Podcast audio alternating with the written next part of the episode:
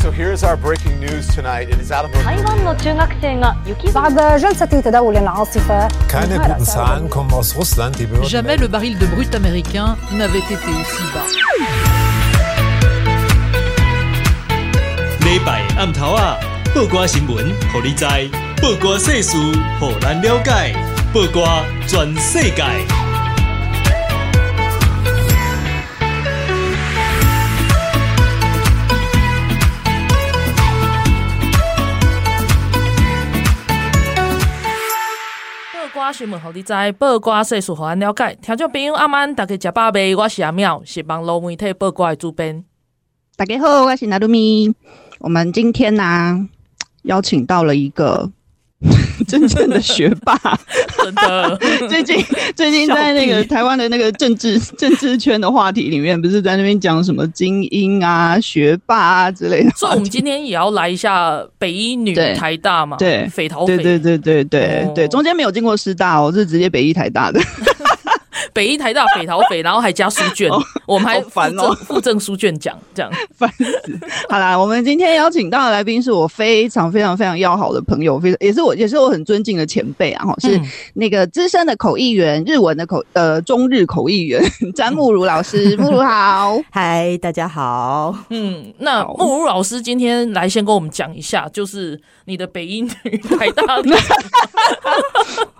我从来没有听到人家用“学霸”这个字形容我，就非常非常的不习惯这样子。对，其实他有点负面呢、欸，我觉得也不是说负面，就是觉得有点高高在上，有没有？就是跟我们这种走在地底下的人，感觉是不一样的世界。对，那然后就是嗯，就是慕如他就是呃十诶，慕如你当口译多久了？十几有哦，有到二应该有，因为我是二零刚好两千年的时候回台湾，但是我有先上过班。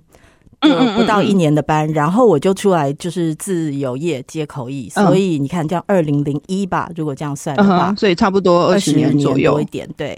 对，好长。嗯，然后我一开始想要先介绍的，就是也是要请慕如跟我们谈一下的一点，就是其实慕如很特别的地方是，因为像我啊，我在教日文嘛，但是我的本科就是日文，我大学就是念日文系的。可是慕如他其实大学念的不是日文系，但是他呃，就是大学毕业之后却做那个就是日文的口译员。那可以请你分享一下，就是你大学的时候念什么？嗯，然后为什么 为什么会歪到这边来？嗯，对。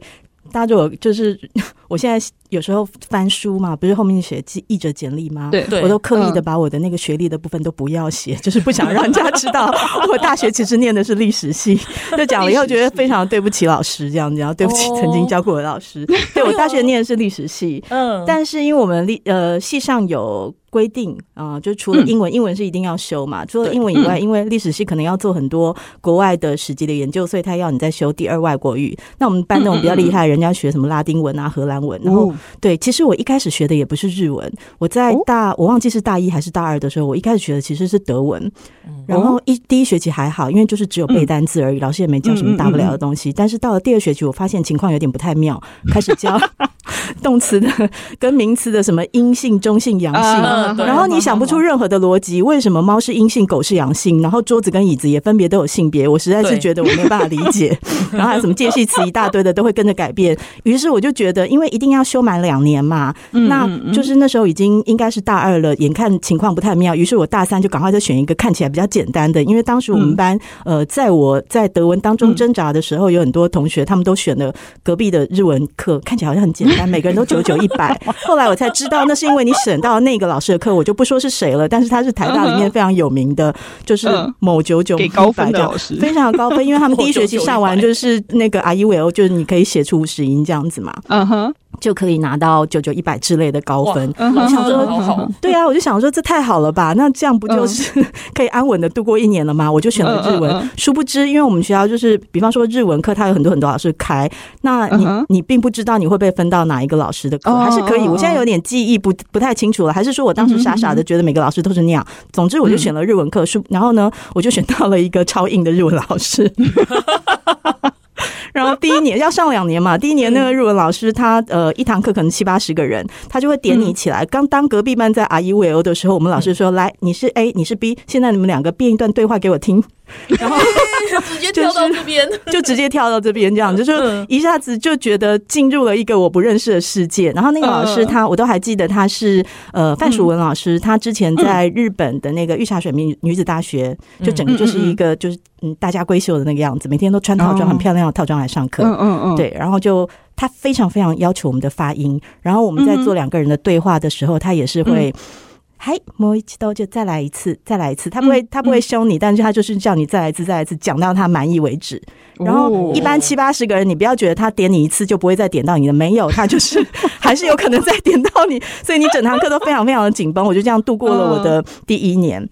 然后第二年的时候就想说，今年一定要 就是要选一个轻松一点的。去年实在是太辛苦了，但是我又选到了一个刚从日本来到台湾任教的日本老师，他一句中文都不会讲，完全自语授课。所以当隔壁班在动词五段变化的时候，老师说：“来，你们今年的期末作业就是交一篇小论文。”好刺激哦！对怎么会差别这么大？那就是运气，我就是米亚卡拜呀。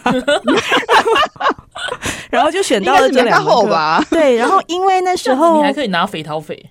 呃，其实我不知道我有没有拿配套费，因为我不太去学校。但有书卷，对，我确定我有书卷奖，因为我有拿到奖学金，那个钱我有拿到，这个比较重要，这个比较重要。对对对，然后就呃，一方面也是因为我进大学之前，其实我那时候有一点在犹豫，我要填的志愿，我一向都对呃设计啊广告还蛮有兴趣，我一度也很想要填那个正大广告系，嗯嗯，对，但我后来就是呃填上的是台大历史系嘛，那因为。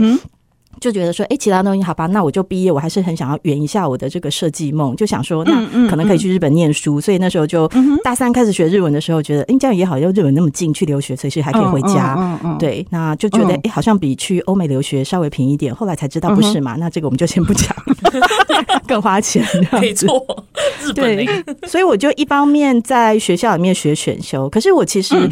一度很好学的想说，哎，我知道我明年要选日文了，那我是不是自己在外面补习班先加强一下这样？嗯哼。但我挫折了两次，挫折两次的意思是说我先报了一次，我忘了是什么班，然后当然就从阿姨我开始学嘛。嗯。那我学平假名还好，但学到片假名的时候我就有点痛苦了，然后就先挫折了，我就就没有再继续上下去。可是就是暑假期间就快要开学，想想还是不行，然后我就去台大后面不是有那个语言测训练测验中心吗？嗯嗯嗯嗯，就去那边报报了一个每天都要上四十五分钟一到五的那个课，我觉得那还蛮符合我的个性，然后就这样学下去了，就很顺利的从大三开始才正式的接触日文，包括学校的选修跟我自己在语言学院声音中心上的课。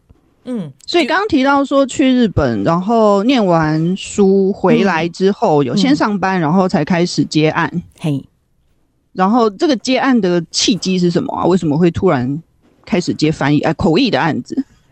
呃，一开始是因为我有个朋友，他的朋友开了一个翻译社，嗯、然后呢，哦、他们公司也是新的，就很缺译者，嗯、所以他有时候就会丢说：“哎、嗯嗯，我这边有一篇短短的文章需要翻译，你可以帮忙吗？”哦、所以、嗯、那呃，上班就想说：“哎，回去也可以这样子赚赚零用钱。”所以我就开始帮他接了一些，嗯嗯接了一些之后，他就觉得说：“哎，他东西丢给客户，客户也都呃，就是没有什么不好的反应，所以他就继续会给我案子。嗯”后来除了翻译之外，他就试图想要问我可不可以接口译，但因为要上班嘛，就比较不行。嗯嗯。嗯然后再者是我在公司上班的时候，我是日文业务。那日文业务其实就是你要去呃管日文所有公司所有跟日本方面的呃，比方说日本客人来，你要跟他一起开会，你要带他去哪里哪里，还有平常的书信往来。其实你就是在做翻译口译。对对，只是说你的目标或者是你的客户是很固定的，然后你的对象、你的商品的种类是很固定的。我发现我自己喜欢做这件事情。然后我也发现我好像可以做的很顺，因为老板们都觉得呃这样非常的自然。因为我们公司还有另外一个嘛，还有另外一个同事这样子。嗯，那你就会发现后来老板比较喜欢叫我跟他去去出差什么的。对，那你就觉得说啊好，我我可能是擅长做这件事情的。那再加上那个时候同时期有我刚刚讲到那个翻译师的朋友，他不时会丢一些小案子给我。后来我就在我呃非常没有道义的公司的三节奖金都领完以后，我就跟老板说：“ 老板，我想要离职了。”对，傻眼。对对，老板就傻眼，这样子，哎，钱都领完了，这样。对对，然后我就正式的离开工作，然后开始，一开始是从呃，嗯、原本朋友的那间翻译社，后来我当然自己也接丢了一些其他的翻译社，然后慢慢开始接案这样子。嗯嗯嗯、其实你太老实了，你可以跟老板说，哦，我还是要自己做啊，所以你还是可以丢案子给我。你说跟外谈这样子，跟老板接案的，跟老板 其实是有的，你知道吗？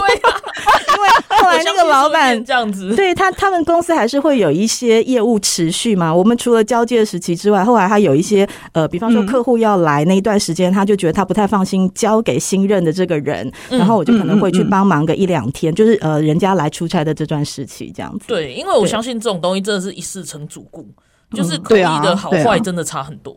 差很多，我们都常常就是业界有一句话讲说，我们最应该感谢的啊，除了那些发案给我们的业主之外，就是前一个搞砸的人，就是客户才会知道你的好。这个这个确实，这个我有一个经验，就是我有接过一个笔译的案子，也是，就是呃，就是案主他其实原本已经发给一个人翻译了，已经全部都翻完了，嗯，然后但是因为交出来的稿子，他他实在是。没有办法接受，太不满意了，所以就再可以找我重翻一次。这跟我我很久以前有跟你们分享的那个有没有？就是有一个有也是有一本书全部翻完，后来我再全部重翻一次。那是我们的深夜小乐趣。我没事就会看到一些很离谱的句子，然后贴给他们看，什么鲳鱼腰带啊之类的。对，我们都会，对，我们都会那个鲳鱼腰带到底是什么？分享我们遇到的一些很荒唐的故事。荒唐真的是荒唐。好，那我今天我要点餐鬼故事，下一段。对，下一段，下一段。对对，我要多听一些鬼故事。那这一段先谈这个、啊、这个职业，因为其实我以前刚回来台湾的时候，我觉得这个还蛮好做的。嗯、然后就是蛮好做是什么意思？就是就是那时候我有接过一些案子，对啊，嗯嗯。但是但是其实它很烧脑，对，嗯，就是要直接这样子做过。我我做过蛮。几种就是华语、英语嘛，嗯，然后也有台语、英语、台语、英语、英语、台语这样直接这样子，对，就就其实还蛮有趣的。可是他真的，一整天在做的时候，我就就是肾上腺素上升，你一点感觉都没有，就是很快速把它处理完，然后结束的时候，整个人化为一滩烂泥，完全烂油，不就跟我昨天晚上的状态一样，一滩烂泥。真的啊，然后今天到底发生什么事情？然后你。不太能够想回想起来，也不太愿意去回想起来。对对对对对对，然后隔天再哎，我昨天发是不是有发生这些事情？那种感觉烧脑烧的太那个。对啊，对啊。那那我想要问慕如是说，一般像如果会想要投入口译这个行业的人，你会有什么样的建议？嗯，我觉得呃，好像。大部分的人可能都会觉得说，我会某一个语言，那我应该就可以做口译。对，那我不会说这个想法是错的，那确实是可以做，但是可以做跟可以做好是两回事。没错，嗯，对对对。然后这个做好的标准，每个人可能也都不一样。就是说，对客户来讲的好，对观众来讲的好，跟对你自己来讲的好，那个每一个标准其实也是差很多的。我们常有很多同事，大家会觉得说，你今天做完一个工作，你自己心里非常的清楚，你今天做的。就是嗯哼，没有那么好，但是客户还是跟啊，谢谢你啊，怎么样怎么样？但是我们自己心里都知道，那个呃，有很多的细节你可能没有处理好，这个是只有你自己最清楚的。对对，所以你要说很多人都可以做，那确实是。那可是如果你真的是一个自由工作者，你要做这一行的话，呃，有非常非常多你必须具备的条件，那语言只是其中的一种。真的，对，然后你还必须要呃具备的更重要的是，你对很多很多不同领域的背景知识跟认识，嗯，因为很多时候这些东西会帮到你，甚至是你可能不知道这个字怎么说，可是你知道这件事情的背景，这个东西的原理，你有办法把这件事情说出来，嗯。嗯嗯，对，嗯嗯，所以语言不会说完全不重要，你也不可能就是文法完全不会去跟人家这样欧北共，这样也是不行，对，但是。背景知识可以帮助你的呃口译产出更好，这个是毋庸置疑的。然后这个也是很多单纯只有语言好的人他会陷入的一个盲点，他就觉得说我语言很好，我为什么不能够做？对，没有，对对对，就是事前的准备工作很多。对，我觉得几乎是八比二。就是说，你事前准备工作跟你当天的语言产出好不好？就是你事前的准备工作，你放百分之八十左右的力气，你把包括你对资料的理解，或者是你对于你不会的呃这些单字啊的东西，你都处理好之后，在上场的那个百分之二十，可能是你必须要有专注力啊。然后你当然还是要注意自己的语言产出等等。然后当然还有另外就是运气的部分。运气部分，我们等一下，对 对对对，对啊，我觉得这个就是有有一个很重要的事情是要怎么讲？我觉得我常常讲人贵自知啊，嗯，就是真的要知道自己的能力在哪里。因为我我其实也很常分享这件事情，就是我可以教书，因为教书这件事情对我来说，它是一个可以事先准备的东西。我只要准备好，我就可以讲。对。可是像比如说，就是木如他们会做的是那种，比如说呃同步口译，甚至是逐步、嗯、逐步啊，同步跟逐步的差别是，同步是人家在讲的时候你就同时讲出来，那个是会在口译箱里面工作的。嗯、然后逐步就是比如说在记者会上啊，或者是一些发表会上，然后呃就是呃外宾讲一句，然后你再讲一句这样子的概念。对，然后如果是这种状况的话，我觉得我没有办法做，因为它其实会需要非常。呃，就是很吃临场反应，然后还有很就是很需要对，很需要专注力，然后还有就是那个当场的压力非常大，我觉得我没有办法，我觉得我心脏不够大颗，所以我觉得我做不来。嗯嗯，所以我其实不不会接这样子的案子。这个其实跟每一个人的特性真的是不一样。对对，那像我的话就是很不适合教书，虽然对 会打学生是吗？对，会呛学生。我可能也是会会忍不住在下面捏拳头，讲了三次怎么还不会？我不是已经跟你说了吗？而且我我最不喜欢那种就是我这明明才刚跟你说完，然后你又问一样问题。秒忘哦，对，蛮常有的。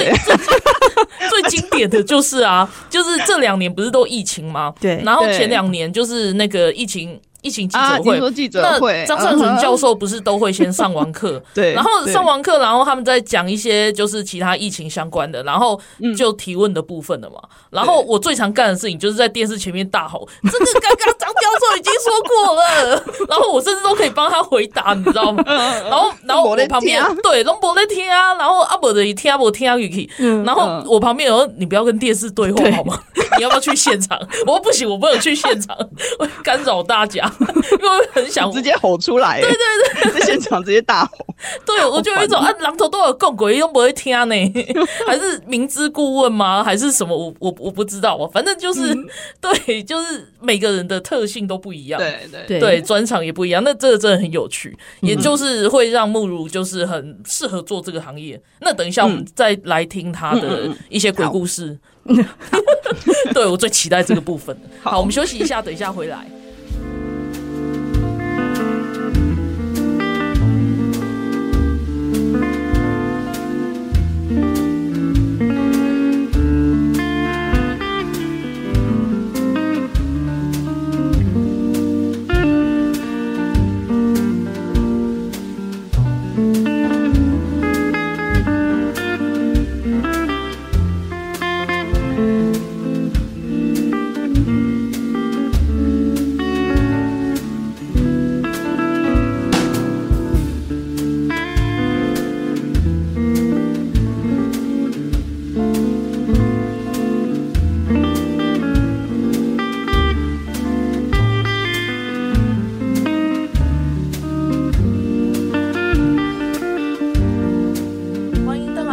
转世感。那今天的特别来宾是日文的口译人员、口译老师詹慕如老师。然后前一段一跟兰混用，就是他其实是就是最近很热门的北一女台大这样子。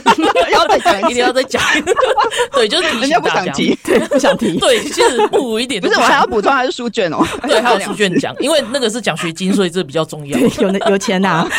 不过为什么我会想要提学历？就是其实慕如后来的工作，还有他现在的专业，其实不完全是因为他的专，他大学念的东西。嗯嗯，对，就是可能也是有累积一些做学问的方法，或者是研究方法等等的。我不敢说我做学问那种，老师会打我。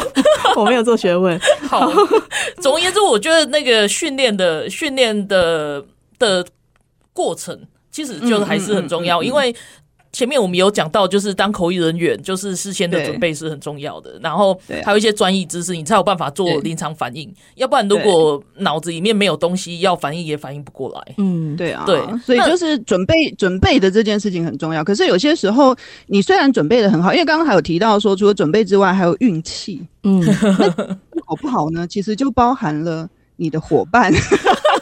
对，所以这就是我们这一段，我啊，包含伙伴还有你的客户吧，哈，或者是就是你今天要去帮他翻译的那个人。我们前面在开玩笑说鬼故事，哈，其实不是真的那个七鬼八那个鬼故事，对，而且也跟鬼差不多。对，因为那个我们会需要口译老师的时候啊，通常就研讨会嘛，要不然就记者会，还是说有一些发表。就是各种会需要，就是请日本人来的时候，然后我们就会需要翻译老师在在旁边协助这样。但也有一些娱乐的场场所哎的活动 场所，等一下，怪怪活动 对，然后就是各因为 gay 每一种的类型属性都不一样，所以就会有。不同的故事，然后我们就是要请木来跟我们分享一些他在做口译的时候发生的故事。我觉得我可以先就是讲一下刚刚讲学历这件事情对我的工作到底有什么样意义这件事情。嗯，其实我不会觉得说呃。学历它完全没有发挥任何的作用，因为你要回想一下，我刚入行刚 freelancer 的时候，我没有任何相关日文的本科背景。那如果你是客户的话，你看突然有一个人跑过来，然后跟你说我可以做口译，你要相信他吗？你可能也不太会想要相信他。那我必须承认，当时我可能呃拿一些履历去给客户，然后客户看到哦，这人台大好，至少他脑子可能不坏，这样子可能是 对，可能是个正常，他或许会愿意给我一次。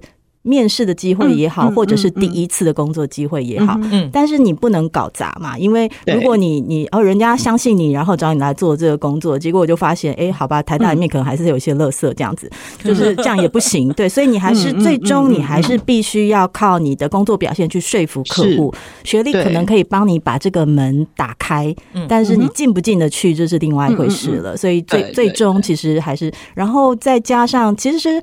嗯，在履历书上面写学历这件事情，我前几年会这么做，但是到后几年，我几乎就是不太写，除非客户有特别问。我就几乎也不太写，因为你会希望把更多的力气放在介绍我过去实际上做过哪一些案子，这个才是对客户真正有意义的东西。没错，对，然后就跟设计人员会放作品集，没错没错，一样的意思。嗯嗯嗯，对啊，你看像对啊，其实台湾有很多线上知名的设计师，他们也不见得是设计本科毕业的。嗯嗯嗯，对，那这一样，大家认的是他的作品，不是认的那张纸。对对，到最后出了社会都是实力说话了，没有错。然后你看，我们都现在这个年纪了，你出去你要跟。人家讲说我是哪里哪一个学校毕业，我毕业时候第几名，不觉得很丢脸吗？你现在是在你现在是在偷偷酸谁？我并没有要在偷偷酸，我在说一个 general 的社会常识。我确实是替他蛮感到蛮丢脸的。对啊，对啊。好了好了，那我们来听鬼故事。我们来听鬼故事，就是为了维护，因为我现在还是一个现役的口译员，为了维护我的职业生涯，我还想要再多做几年，所以呢，我有一些就是不能够说的太明显，我可能还有一些会讲一些同事啊。嗯，或者是从我的业主那边听来的例子哈。对，OK，对，那其他的我们就事后再聊。我现在要讲第一个，就是我很久以前在我自己的那个脸书专业上面也写过，就是我有一次去日本参加一个呃口译员，它里面包括一些日本的口译公司，他们举办了一个聚会，所以就大家就会分享一些自己在业界里面碰到的那种光怪陆离的事情。然后其中有一个是会议公司，他就跟我们分享说，呃，各位可能。都觉得说，呃，所有的口译员就是经过会议公司的筛选，大家派出去都有一定的水准。他说，我们会议公司当然也希望是这样，但是有时候我们就是会碰到一些。我们无法控制的事情，对，就是会碰到一些雷，因为每一年的第四季就是口译的旺季，会有非常非常多的需求。但如果你平常习惯配合的口译员，这时候都没有空，你当然不得已只好找一些你不习惯，或者说你过去没有接触过。然后他说他就碰到一个，那这个有多离谱呢？他因为因为一般我们口译在台湾，我们习惯是两人一组，那在日本多半是三人一组，那也有是两人一组的，就是会轮流这样子。好，他那一次碰到的是两人一组，然后因为其中有一个人是他第一次合作的，他就不是。这么的放心，所以他就去现场看了一下。嗯哼，他在现场就啊，就跟口译老师打了招呼，然后后来大家就开始做口译了嘛。嗯，他一开始呢还想说，哎，现在看起来很正常，那就没有特别说什么。结果到后来，他就发现大家一直在观众一直在调整自己的耳机，或者拿起来看一看，这样就是表示不太妙了嘛。对。然后后来他就自己也去借了一副耳机，就戴上去，然后就发现两位口译员就是比较呃，他不不认识的那一位，就轮到他的时候，他发现他远远看从就是口译箱看那个口译箱里面，他嘴巴都有在动，但他耳朵一听就发现他在嘘噜噜噜噜，嘘噜噜噜噜，嘘噜噜噜噜，这是什么啦？各位现在不是 不是杂讯哦，对，他也觉得非常奇怪，这一切到底是什么东西？然后呢，他旁边的那位正常的口译员也是就是一惊，但是也是面不改，色这样往往旁边看了一下，说：“嗯，这人在干什么？” 但是因为呃，每一个口译员，我们在口译里面，我们跟搭档，嗯。搭配的这个默契其实是因人而异的。就是如果你是跟一个比较熟的人的话，对，那比方说，我觉得我现在有困难，我这个不会，我可能就抓一下我旁边的人，他就帮我把他接过去。对，那但是我们偶尔也会被呃会议公司他们安排，可能跟你不太熟，甚至是第一次见面的人进同一个口译箱，这时候你可能就不好意思，然后大家可能就事先说好，哎，我们等一下是不是几分钟的时候换手，然后在呃。换手之前，就是你自己在翻译的时候，嗯、到底你要不要去打扰对方，或者是？帮助对方，这每一个人的默契都很不一样，嗯、就每个人做法不同。嗯、有的人是习惯说，现在换你，我就完全不不不不不管你，不管你，对，就 no touch，、嗯、就随便你去，就是随便你去生去死这样子，我都不管你。有人是这样，那 我这其实也不是错，因为他可能觉得他需要完整的休息。对，那有一些人是说，哦，他会听，然后会适时的给一些帮助，或者是更积极的介入这样子。那每一个风格都不一样，那基本上没有好坏，就是你跟你的 partner 两个人说好就好。对，然后那一位呃正常的口译员，他可能就是属于那。一种呃，你做你的，我的我做我的那一种，所以他刚当他看到旁边那个咻噜噜噜噜咻噜噜的时候，他采取的策略是，他就没有管他，就让他这样咻噜噜噜的十五分钟，然后再接回来。十五分钟哎，对，因为我们换手是十五分钟，对。对。然后就就这样子做完了一场，没有一句译得出来哦。对，我也不晓得。然后据说，因为那一天的讲者呢，在日本嘛，他们做日英。然后据说那个讲者他就是他日文讲非常非常非常的快，然后内容又很专业。然后再加上他觉得，因为当天的听众都是那间公司自己的员工，所以他们的不管是日文或者是英文都有一定的水准。那戴耳机的人本来就已经很少了，他大概就是看准了这一点，觉得我今天不管怎么样，可能大家也不太会被发现，或者是发现的人可能很。少吧，所以他就咻噜噜噜的起来，但是刚好就被那个会议公司在场的人给听到了。然后啊，很好笑的是，结束了之后，他们两个人就一起走出口译箱，然后前往电梯嘛。我们想说，一个正常人在这个时候，你可能会为了你今天不是这么理想的表现，跟你旁边有一点这个啊，今天做的不太好，不好意思，这样子可能会讲这样一句嘛。那也许这件事情也就过。然后，但那个人呢？他一点都没有，就是这一类的表示，就仿佛自己刚刚做完了一场正常的口译一样，就跟他的 partner 一起，然后走到电梯啊，今天辛苦啦，再见，这样，然后走了以后，那个正常口译就是就在当当场，然后就有点傻了这样子，然后再看看走过来的那个，他完全没有要表示，对他完全没有任何表示。然后这是我刚刚讲，这是我在日本听说的一个鬼故事。那这个鬼故事在台湾呢，其实有一个非常类似的版本。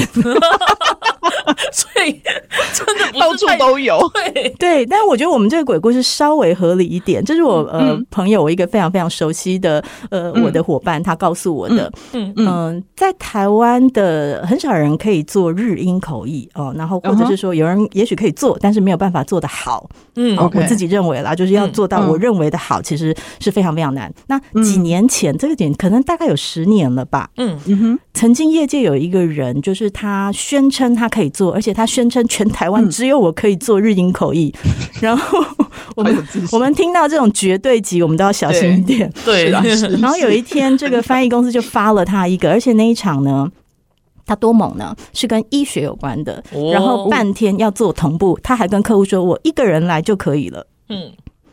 当然结果就是不可以嘛，这不可以到什么地步？就是他早上去了以后呢，所有的客户都在检查自己的耳机，跟派克都没下。每个人都在换气，扭来扭去，他们没有办法翻译。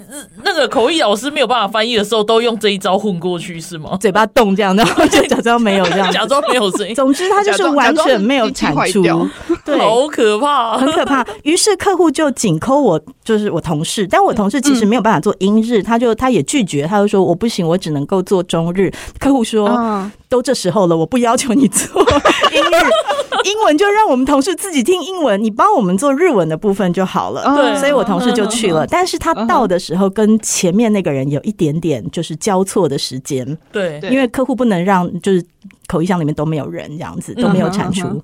于是我同事就去了嘛。我同事去的时候呢，也是一样，我们按照常理讲，你是不是有一点愧疚，对不对？他依然的没有，他还是继续的跟我同事做了刚刚那一番自我介绍。你好，我是某某某，我是台湾唯一可以做英语贸易的，而且他还他还 还坚持自己是唯一可以做。对对，他他很想要强调这件事情。我想说，你干脆做一个纸胶带算了，就是见人就贴，让所有人都知道。对，然后同事就当时也不知道嘛，因为他才刚到，也不晓得状况，于是他就进去，然后就做完。是做完出来之后，就是那个旁边的设备公司工程师才告诉他说，其实早上发生了什么事情。嗯嗯嗯嗯。但是这种事情呢，就是我刚刚讲的是我们日文嘛，那当然其他各种语言的业界，台湾当然英文、日文这两种算是比较大众的，都可能发生。对，那你也会发现有些人他其实。到场可能就是被客户赶出来的，可是他回去以后，因为没有人知道嘛，除了那个设备公司的那个工程师知道，跟接他位置的那个人知道，嗯。嗯，大部分大家都不会晓得，所以他还是可以漂亮的把这个东西写在他的履历上面。啊，然后下一个客户就会就是不明所以的，就哇，这个人经历好丰富。嗯哼哼，对，就等于是他他嘘噜噜噜，然后或者是他都安静，可是他还是把那一场的那个就是亏点写在自己的履历。嘘噜噜噜，所以这个是 这个是一个很这是鬼故事，好可怕。这个真的是我现在才知道，原来口译界是一个非常需要探听，而且你要再三探听的的业界。对，没错没错。所以你说客户不是不愿意给新人机会，客户也是。很错，就是万一又来一个咻噜噜噜怎么办？所以这个 那个业主通常会要求示意吗？呃，你说口译的部分吗？对啊，对啊，口译很难。所以就像你讲的，我们大部分是，比方说跟我配合比较久的业者，他可能就会说，哎，哪一天哪一天，那我没有空说，那你可不可以介绍你信得过的人来给我？大家都比较喜欢用这种方法啊，了解，信得过很重要。对对，那还有其他夸张的鬼故事？有啊，可以讲五个小时。好精彩！我再来一个，再来一个。好，我再讲一个是好，这是我自己的。那因为很多年了，而且我我猜就是。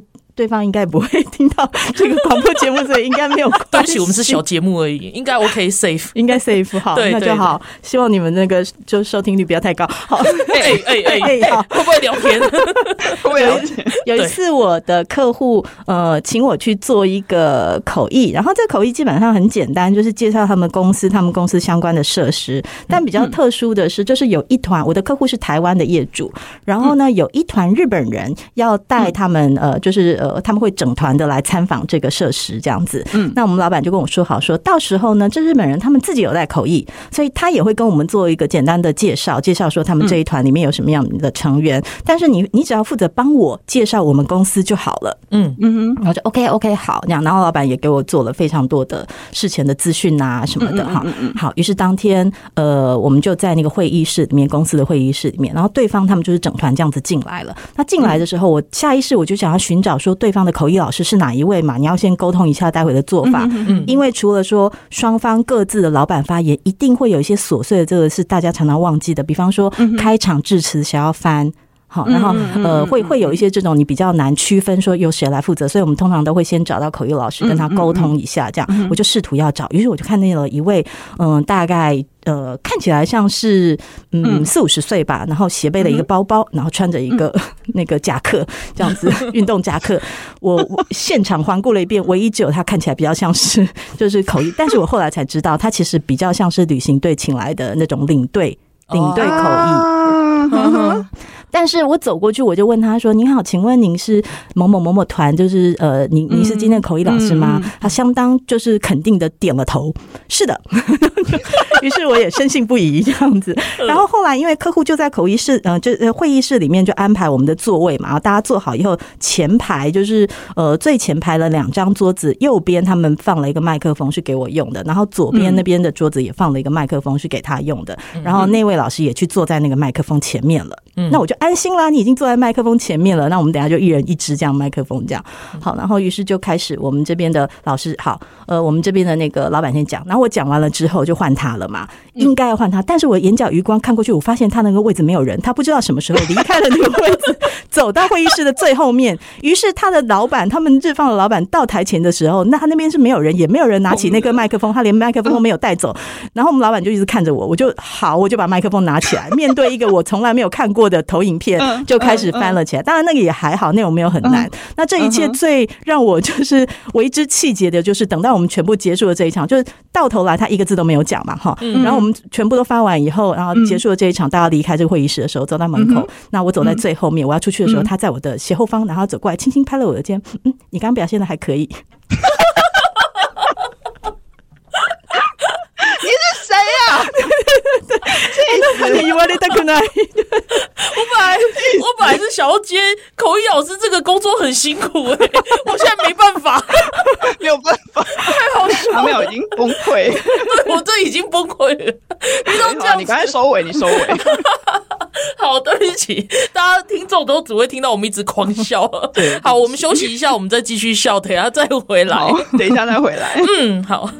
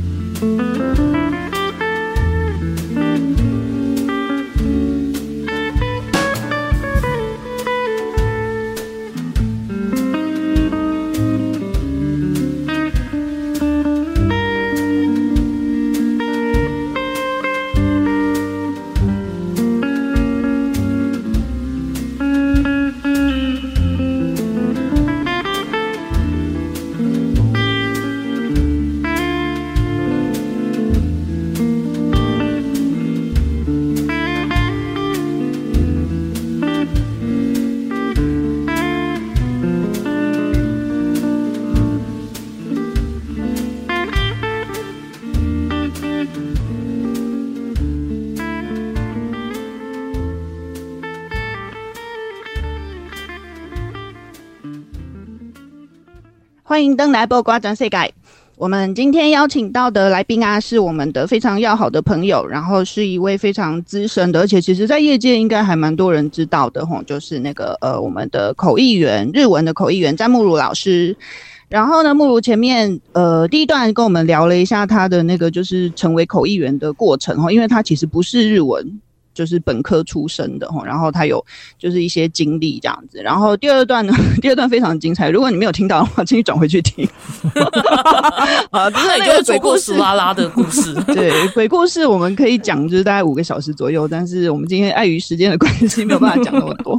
好，那这一段这一段我们来就是再回到那个回到正经模式哦，好难哦。那我想要请对，大家会敲完，不要我还要第二段继续讲鬼故事，没有办法回复。对，好了，那第三段。我们来就是，我想要请木如分享一下，就是因为木如做过非常多不同类型的口译工作嘛，嗯，那有一些就是比较正式的，比如说接待外宾啊那种，就是或者是什么很很要怎么讲，就是比较严肃、比较严肃的，对对对，比如说什么商业谈判呐，还是什么法律相关之类，就是等等哦，比较正经的那种、严肃的那种工作的场合。那在就是这些场合里面，有没有遇过什么就是？嗯，特别的经历，或者是说，呃，你会想要提醒大家注意的事情。嗯，第一件事情最重要就是你要搞清楚是谁付你钱。为什么会这么说？常常有口译老师会搞不清楚吗？呃，对，你可能会嗯在不自觉当中忘记这件事情啊。我要强调这件事情是因为。呃，人讲话都是会有立场的，不管你自己有没有发现到，是，是对你都是会有的。那要记住这件事情，就是有时候我们大部分可能都是台湾的业主聘请我们，然后跟日方进行沟通，嗯、但是呢，偶尔也会有反过来的状况，而日本的业主聘请你跟台湾。嗯、那这件事情尤其重要的是在一些商业谈判的时候，嗯呃，其实我们就有点像，比方说我们常看那种电视的律政剧，他在讲律师，你必须要维护你的委托人的权利。没错，没错，口译也是有一点点。类似，当然，我觉得还有一一层是在这个之上，就是说你必须要去确保双方的沟通。但是沟通有时候没有真正的对或错，那他到头来就是说双方我要争取的东西可不可以争取到？所以你要必须先想清楚我的业主是谁，我的业主想要什么东西，嗯，然后我们再去帮业主用最好的沟通方式去达到他的目的。那这个是常常在商业谈判当中，或者是说一些就是只要是双方对照哦这样子的一个关系当中，我们很需要去注意的。那如果是说像一些，比方说大型的记者会啦，那这种是客户对外一个表现自己可能是呃自己的品牌的形象啊，什么什么这种事情，这种东西非常重要的时候呢，嗯，我们除了自己的口译表现之外，我们也必须要非常注重你的外表。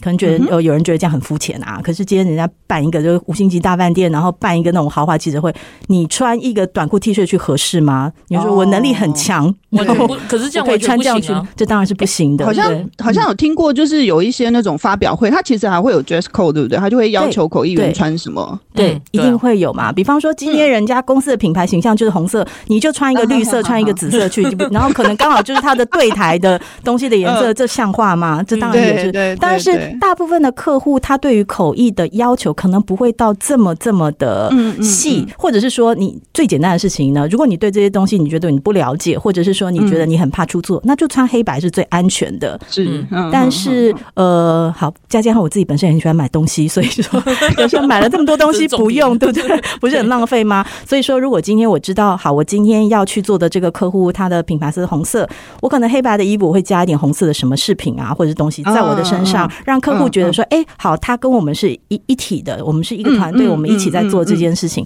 这些都是小地方，但是我觉得可以帮客户加分很多，这也是。然后在一些如果是跟像那种外宾啊这种呃比较政治性的场合的时候，其实就是讲话。字斟句酌要非常非常的小心。嗯在商业谈判的时候，有时候我们会需要一些速度感，就是你可能会要帮客户争取一些时间，或者是说一些气势上面，你必须要帮你的客户做出来。可是，呃，一些跟政治相关的议题比较敏感的东西，你宁愿少说。就是所谓少说，当然是不是说漏很多这个意思，就是说你有时候不能够把呃话说的太满。对，我们可以用一个比较模糊暧昧的东西去处理这个东西，因为我们事后，哎，刚刚没有听清楚，我们事后都可以再补。等到你确认之后，你都可以再去补。可是你绝对不能一开始就说了一个错的东西，甚至是反向的东西，这个反而是比较整个没错，就炸锅了。对对，那一开始那个印象不，你宁愿让他一开始，哎，刚刚那个到底是什么？然后我们还有一个补救的机会。对，这个也是会比较小心，但是。当这种跟政治性比较有关的议题，通常双方都会做非常非常多的准备，也就是大部分的时间。我们是可以拿到一些参考的稿子的，嗯，那尤其是台湾的政治人物，我不晓得他们就是得了一个什么样的，他们都不喜欢照那个东西讲，就是幕僚给了稿子，他们都不喜欢照那个讲，也没有关系，常常是这样子，常常是这样，对，就是一个无法参考的参考稿这样子，那常常是这个样子，嗯，但是相对来讲，可能呃，日本的外宾不太会这样，他们就是。逐字几乎就会是逐字照照上面讲，真的，我遇到也是这样，大部分是这样。但是逐字讲难道就很好讲？其实也不见得，因为那就表示你可能要多花一点力气在你的声音表情，在你的抑扬顿挫上面。你不能就是像那个就是呃，得得得得得，就像这样子就很平淡的把它念过去，那就很无聊嘛。然后那个听起来也觉得没有那个一个典礼仪式的那个气氛。所以就当你没有内容上面的问题，你就要多花一点力气，多花一点心思在。其他的的的地方上，嗯。嗯嗯，那个就是之前那个八月初的时候，不是那个就是对对对，佩洛西来台湾的时候，那时候其实因为新闻报很大，所以我想大家应该都还有印象这件事情哦。就是当时其实是 AIT 里面的一位工作人员，然后他就负责那个佩洛西的口译嘛，对，然后在记者会上就是。呃，他好像就是，比如说裴洛西的，哎、欸，不对口译员的麦克风坏掉了，没有声音。然后可是裴洛西还在继续讲话，所以口译员就提醒了他说：“哎、欸，对不起，我的那个麦克风坏掉，可不可以请你重讲一下，还是什么？就是请他等一下这样子。”对。然后当时媒体报道的那个就是要怎么讲？就是媒体报道的观点其实都是说在骂那个口译。嗯，是啊。可是其实，嗯，就是就觉得那个口译很不专业这样子。可是其实我自己。认识的朋友，我认识的那个口译员朋友里面，其实大家的想法跟媒体报道其实有一点出入诶、欸，大家其实并不这样子认为，并不觉得那个口译有什么，嗯，就是值得谴责的地方。我可以请木如谈谈这件事情吗？我觉得有两件事情哦，是我觉得在这件事情里面可以看到的。一个是说，第一件事情是没有一个好的口译员，坏的口译员，因为所有的口译的呈现，它是一个团队，不是在这个口译员一个人身上。是对，这是第一点。然后第二点就是说，呃，打断讲者讲话这件事情，其实也跟第一点有一点点关系。因为一个口译它好不好的呈现，呃，很大的一部分关乎这个讲者他到底讲的好不好，或者是说，呃，我不是说裴洛西讲的不好哈，就是说他有没有去考虑到说，我现在的讲话方式是适不适合被口译的。嗯，对对，好，嗯那呃，我们再回到你刚刚讲的这个例子，他不断的打断他，那是因为有一个很重要的问题，他的麦克风没有办法讲话，这时候你就必须要取舍，我是要让他继续讲下去，然后我在这边拼命的记，但是我不知道这支麦克风什么时候会来，所以佩洛西可能会讲个十五分钟，讲个十五分钟状况会发生什么呢？就是我可能会漏记掉很多他的内容。嗯，好，所以我觉得这个口译员他做了一个不得已的判断，就是说他为了要求他内容能够完尽量完整，而且尽量精确的传递传递出去，他打断了他的讲者。打断讲者这件事情，可能在不熟悉口译的这些一些观众的眼中，会觉得说这是一个大不敬的行为。人家裴洛西，你怎么胆敢打乱他？对对。呃，其实这个在我们一般的工作模式当中是非常常见的。管你是谁来讲，你讲的太长，只要我有机会，我都可能会去，就是打断他。那这个目的不是要让讲者难堪，是为了我希望可以把你想讲的话尽量的完整讲出去，尽量的正确讲出去，这是为了这个口译产出好。那所以我说，它是一个团队的表现，包括准备这个场地的人，准备这支麦克风的人，有没有做好事前的测这个测试设备？比方说，像刚你讲的例子，我觉得最最应该要被谴责的是准备这个场地的人。为什么没电？为什么麦克风会没电？当他进来的前几分钟，你们有没有测试过呢？你是不是应该把三颗电池全部都换掉呢？之类的，我们有很多很多可以去反省检讨的事情，而不只是不是只是针对说哦，这个口译员你打断他你就不对。首先，打断这件事情并没有什么不对哈。那呃，再来就是说，好呃。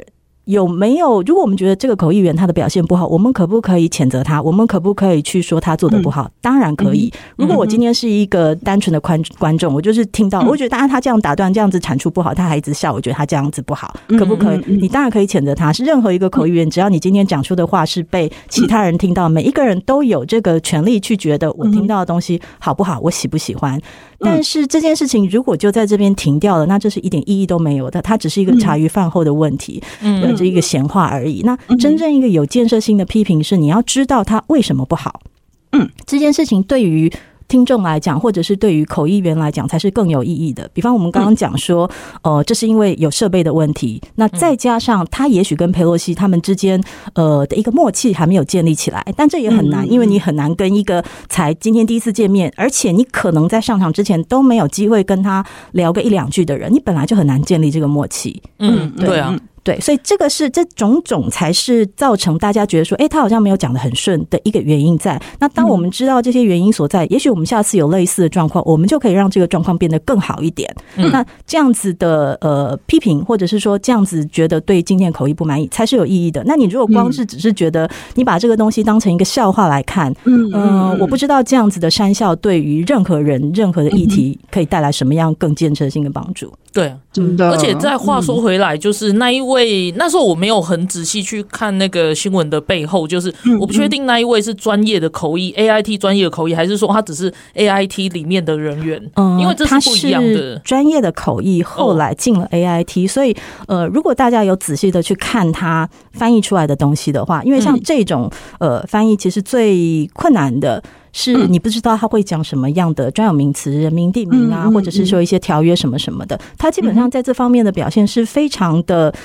非常的 OK 的，他并没有去呃讲错或者是讲漏任何的这个东西。我觉得专业的这个很重要的。对，那你在一些枝微末节的地方去说这个人不好，甚至这件事情的错可能不是在他本身身上的话，我觉得对他是非常不公平的。了解，嗯，而且其实当时裴洛西来的时候，真的是全球关注哎，是。然后他讲的所有的话，其实就是你要看他来台湾讲什么话，这代表是台美关系到哪边，没错。或者是说他其实虽然不能都代表白宫，但是。他就是一个众议院议长，也是一个非常重要的位置。就是第三的，对对，他为什么要独排众议？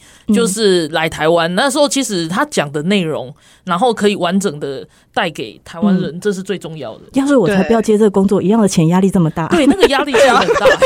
可是因为他在 AIT 工作，他不得已嘛，他也不能不接了，领薪水得就叫长官叫他去就去。所以我就在想，其实口译口译人员其实会遇到的状况真的是很多，对。包括有时候你可能事先就是主办单位也有可能会很忙的状态下，或者是他就是忘了给你一些很关键的稿子，对，很关键的稿子，还是一些背景资料，或者是你有没有遇过那种真的就是会让你手嗯，就是我们最讨厌碰到一种状况是什么？你知道那种开场的时候主持人要唱名，今天来了什么什么什么来宾啊，专业的主持人都会事先给我们，或者是主办单位会给我们说今天有谁谁谁谁谁谁谁。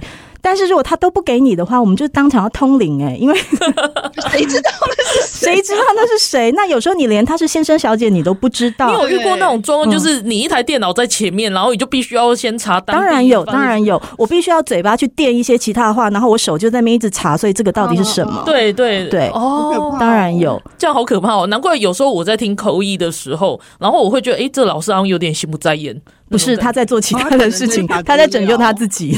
对对啊，好辛苦。哎，我这里这里打个岔，我想要提醒一下所有的业主，嗯，就是你知道，就是有些人啊，可能对口译这件事情不是那么的熟悉，然后他就会觉得说啊，那个就找一个，比如说日文系的学生来随便讲一讲就好啦。可能有些人会有这样子的概念哦，然后也有些人会觉得说，我为什么要花那么多钱来请口译？嗯，我常常遇过这种哎、欸，就是应该要花那么多钱哦。对呀、啊，上个礼拜上个礼拜才听到这句话呢。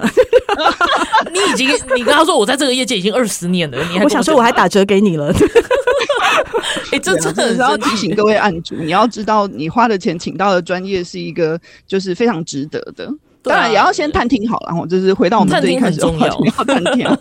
嗯，应该是说业主要业主要先了解自己的需求。我不否认有那种非常非常简单的需求，确实是一个呃日文稍微好一点的人他就可以办得到的。那你要了解自己的工作性质是不是真的那么简单？对对。好，然后最后我想要请不如就是给我们一些建议，因为有一些人他会想要走就是口译或者是笔译。好，我们今天主要是口译，然后就是你会对新手有什么样的建议呢？回头是岸吗？没 有没有。掂掂自己的斤两，然后确认上场前确认一下麦克风我电池。对对对，我觉得呃，不管是不是新手，甚至是已经入行的同事，有时候我跟大家聊天的时候，我都会很喜欢跟大家讲两件事情，就是呃，我们必须要具备同理心跟想象力这两件事情。这两件事情跟想象力，对，我觉得在很多工作当中可能都非常重要，但是尤其是在做口译的时候，第一个是同理心的意思是说，呃，我刚刚也。不断的在强调说，口译是一个团队合作，你会有很多，包括你的客户、你的业主、你的讲者跟你的听众，这所有人集结起来，每一个部分都很棒，我们今天才会有一个很好的口译产出。